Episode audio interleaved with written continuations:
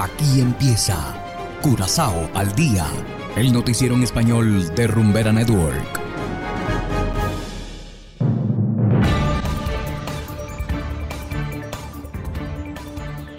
Una feliz tarde para todos nuestros oyentes en Rumbera Network 107.9 FM y también para quienes nos escuchan desde noticiascurazao.com.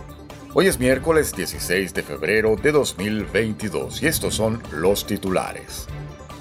Auto oficial del ministro Martina involucrado en accidente.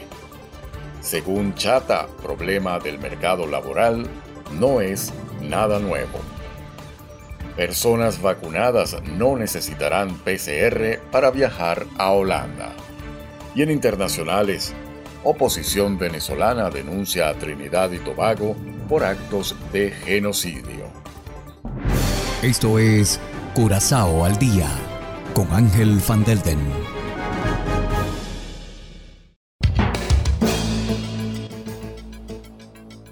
Empezamos con las noticias de interés local. El vehículo oficial del ministro Ornelio Ket Martina, de placas C2, se vio involucrado en un accidente de tránsito en donde al menos una persona resultó herida.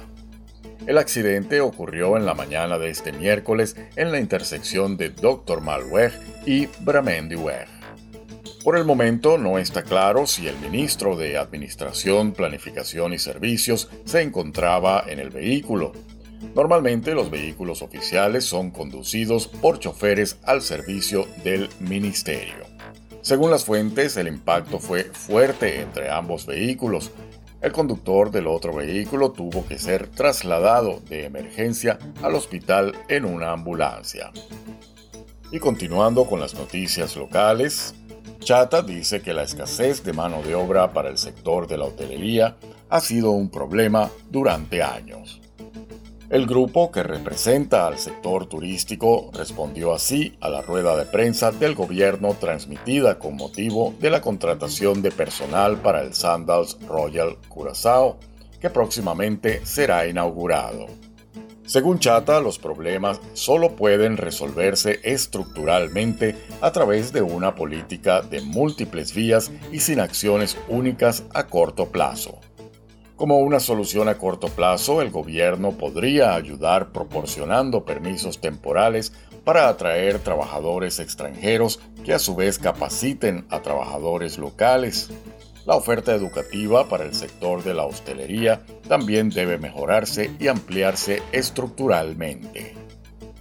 Y en materia de turismo, los viajeros procedentes de cualquiera de las seis islas antillanas que viajen a Holanda ya no necesitarán presentar una prueba PCR negativa a menos que no hayan completado su esquema de vacunación.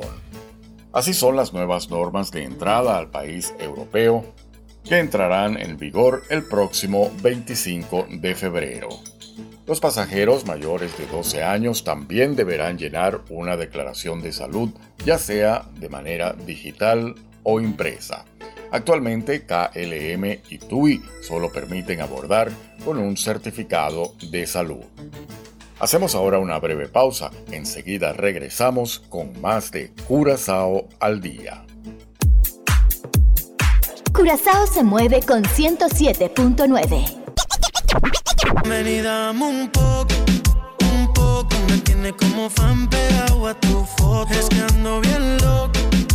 Me ha costado entender cómo te pude perder. Fuiste tantas cosas que yo no supe ver. Si no lo escuchas aquí, no existe. No existe. Rumbera Curazao, la número uno del Caribe.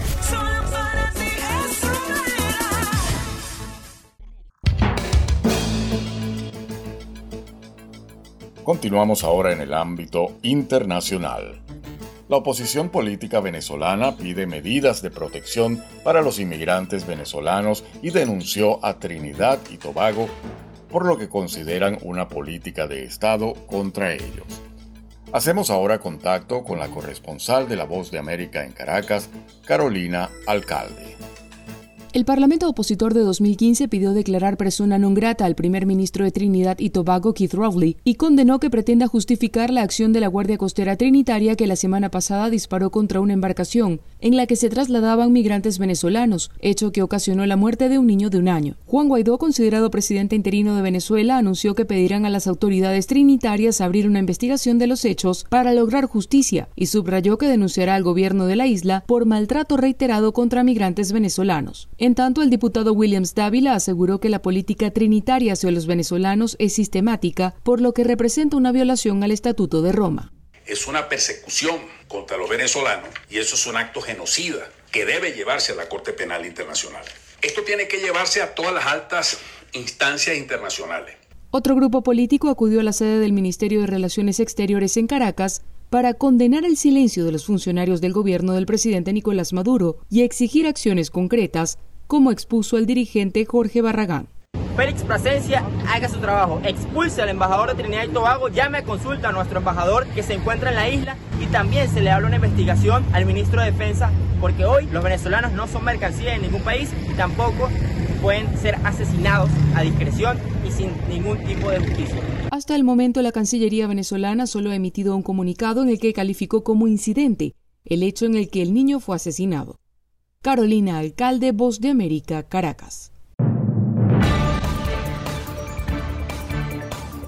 Y de esta manera, estimados oyentes, llegamos al final de Curazao al día, agradeciendo a todos por la audiencia. Y no olviden que pueden descargar la aplicación Noticias Curazao disponible totalmente gratis desde Google Play Store. Con esta aplicación podrá acceder a todas estas noticias directamente desde su teléfono móvil. Trabajamos para ustedes Saberio Ortega en el control técnico y ante los micrófonos Ángel Van Delden. Tengan todos una feliz tarde y será hasta la próxima. Aquí termina Corazao al Día, el noticiero en español de Rumbera Network, 107.9 FM.